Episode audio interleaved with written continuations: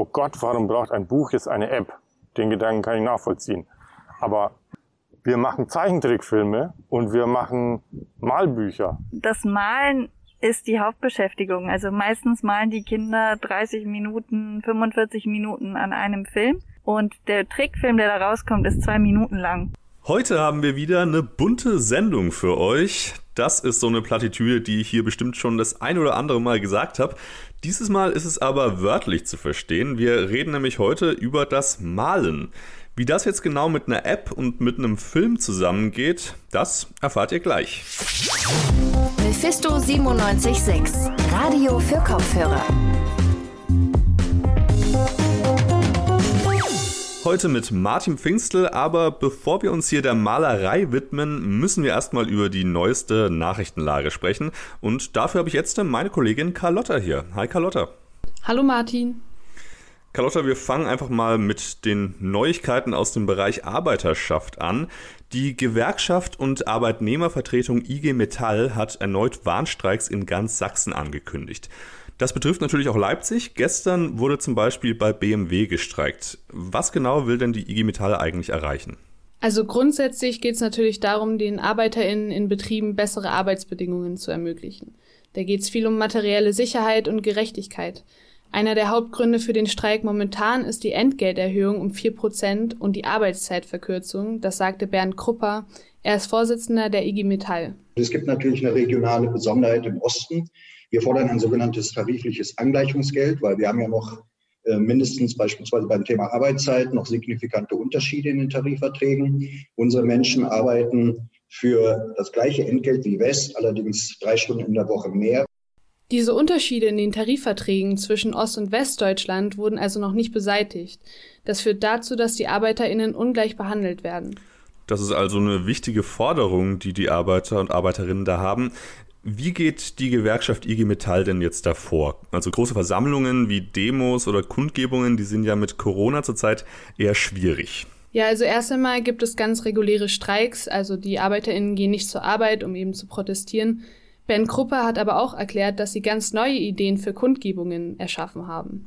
Wir haben dann im Prinzip Autokursen um die Werke herum gemacht und dann auch über YouTube-Kanäle, über die Handys oder über Radiofrequenzen quasi die Kundgebung im Auto abgehalten. Also alles Pandemie sicher.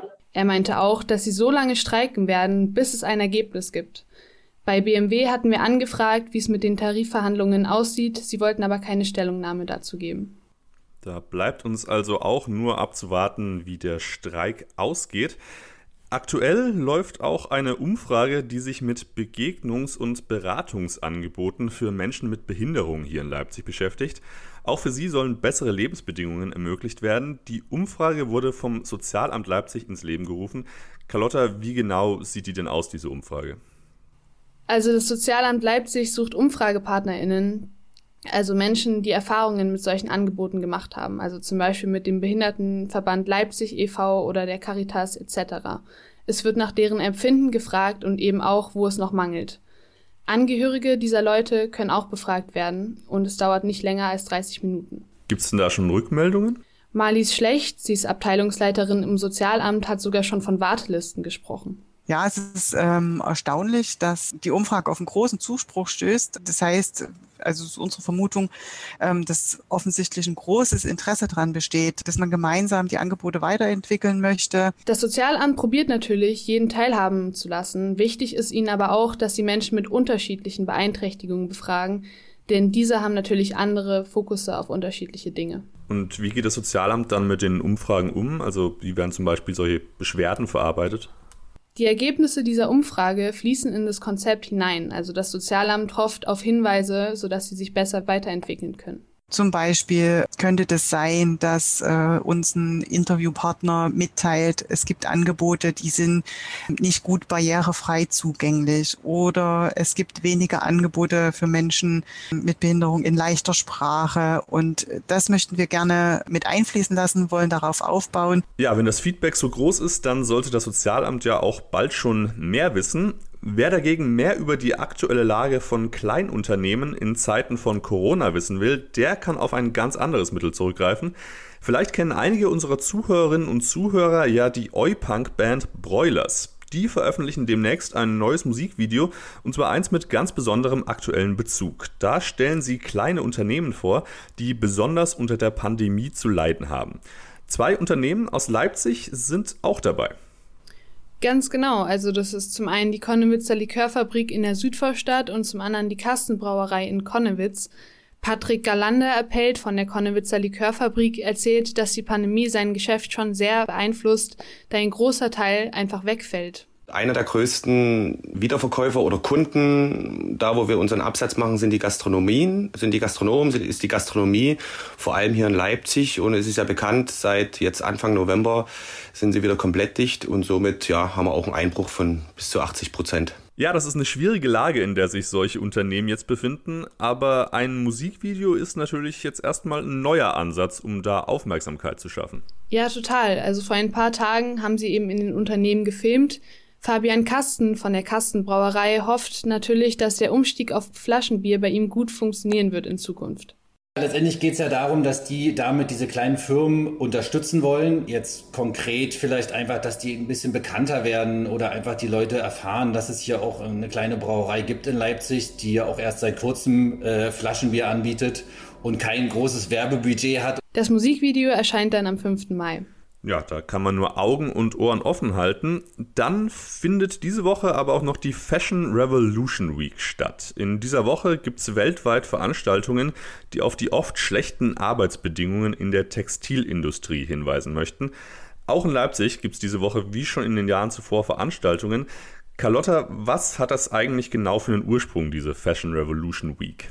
Also am 24. April 2013 gab es ein großes Unglück in einer Textilfabrik in Bangladesch.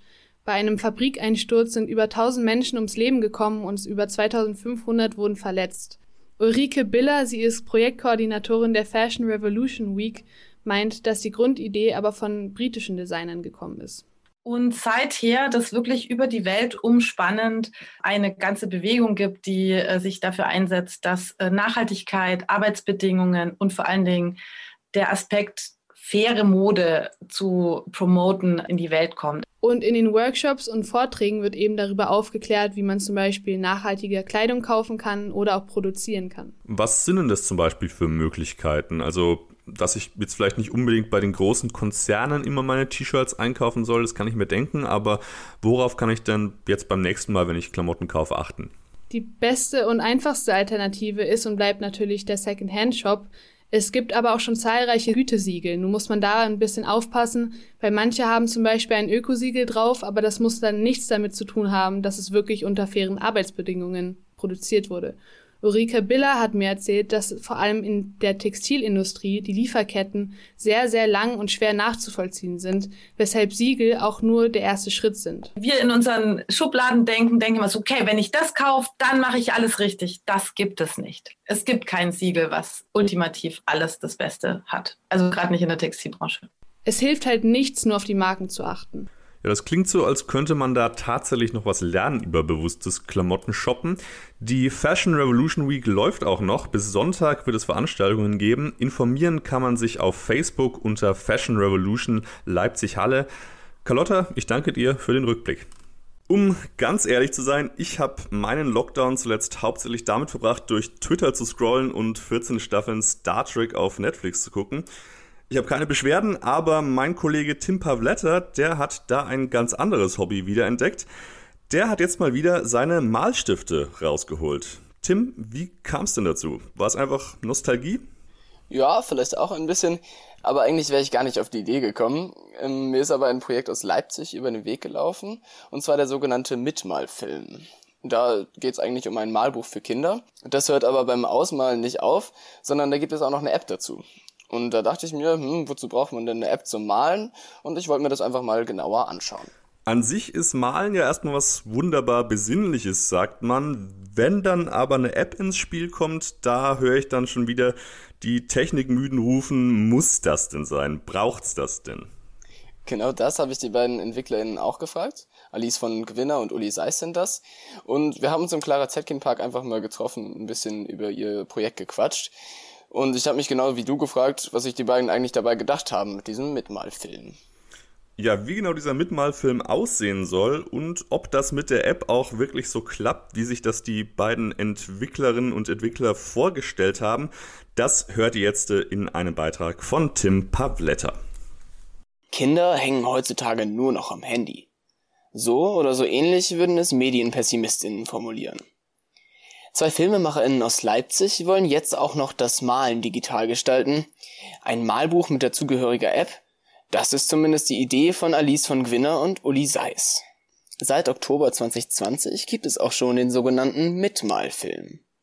Dabei handelt es sich einerseits um ein Malbuch für Kinder und andererseits um eine App, die aus den Bildern kurze Animationsfilme macht. Alice ist die Drehbuchautorin des Malbuchs und der Filme, Uli kümmert sich um die Regie, die Illustration und die Animation der Filme. Sie kombinieren also ein ganz normales Ausmalbuch mit einer App. Erst wird fleißig mit den Malvorlagen gemalt und dann erweckt die App die Bilder zum Leben. Uli Seis erklärt, wie es funktioniert. Dann macht man mit seinem Handy oder Tablet ein Foto und unsere App erkennt, welches Bild das ist und welcher Film da rauskommen soll, schneidet es richtig zurecht, setzt es in den Film ein und rendert dann ein Film. Die Titelfigur des Malbuchs ist ein Schaf und heißt Claude Momet angelehnt natürlich an den Landschaftsmaler Claude Monet. Alice als Drehbuchautorin und Uli als Regisseur haben sich zusammen die Charaktere überlegt, es sind alles Tiere und dazu KünstlerInnen. Mit ihrer Unterstützung malen die Kinder unterschiedliche Bilder, ob im Tattoo-Studio mit dem Elefanten Tattoo Ed oder auf der Straße mit dem Straßenkünstler Ranksy. Bei der Graffiti-Ratte Ranksy zum Beispiel, da lernt man halt, wie man einen Graffiti malt. Und dann da lernt man, aha, es gibt einen Künstlernamen, den haben Graffiti-Künstler und den malt man dann in dicken bunten Buchstaben an die Wand. Und im Film taucht halt dieses Graffiti dann an einer anderen Stelle wieder auf. Außerdem hat sich Alice von Gewinner verschiedene Details überlegt, durch die man mit dem Malbuch aktiv die Geschichte des Animationsfilms mitgestalten kann. Hauptsächlich malen die Kinder die Hintergrundlandschaften der Filme aus, man kann aber auch kreativ werden und alles Mögliche dazu malen, so wird jeder Film einzigartig. Es gibt auch Malvorlagen, da steht dran, mal mal was ganz, ganz Schweres. Und dann malt man nicht den Hintergrund, sondern ein sehr, sehr schweres Objekt, ein Klavier, ein Walfisch. Und dann gibt es am Ende im Film einen Moment, wo etwas sehr Schweres benötigt wird, damit die Geschichte funktioniert. Aber natürlich gibt es auch Kritik. Schon bei der Verlagssuche für das Malbuch wurde der Mitmalfilm oft genug abgelehnt. Das Argument, zum Malen bräuchte man keine App, das funktioniert auch ohne. Durchaus nachvollziehbar, würde ich sagen. Uli Seiss und Alice von Gwinner sehen da aber kein Problem. Oh Gott, warum braucht ein Buch jetzt eine App? Den Gedanken kann ich nachvollziehen.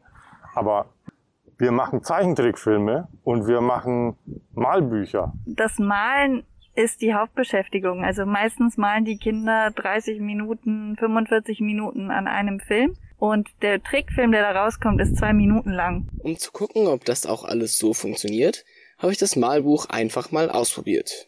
Ich habe meine Buntstifte rausgeholt und losgemalt. Die wichtigste Frage ist natürlich, funktioniert die App? Die Antwort ist ein klares Ja.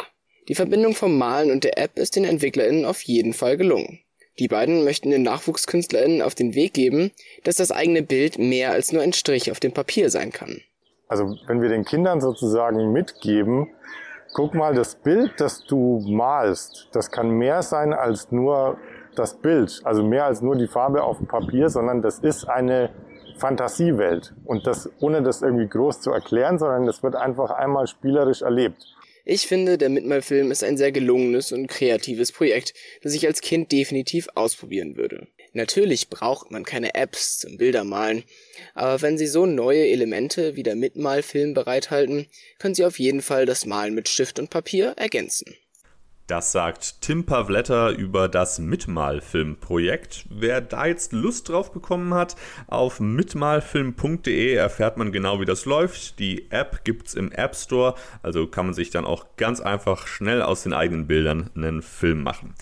Mit dem Tipp sind wir jetzt auch schon wieder am Ende von dieser Ausgabe unseres Podcasts angekommen. Die nächste Folge von Radio für Kopfhörer kommt dann wieder am Freitag. Bis dahin kann man uns gern auch mal einen kleinen Follow auf Instagram geben oder auf Facebook und Twitter. Mephisto976 heißen wir da, da erfährt man dann immer, wenn wir was Neues rausbringen. Ich bedanke mich jetzt noch bei allen, die heute an der Folge mitgewirkt haben und natürlich bei euch, liebe Zuhörerinnen und Zuhörer, fürs Zuhören. Mein Name ist Martin Pfingstel. Tschüss und bis zum nächsten Mal. Mephisto 976, Radio für Kopfhörer.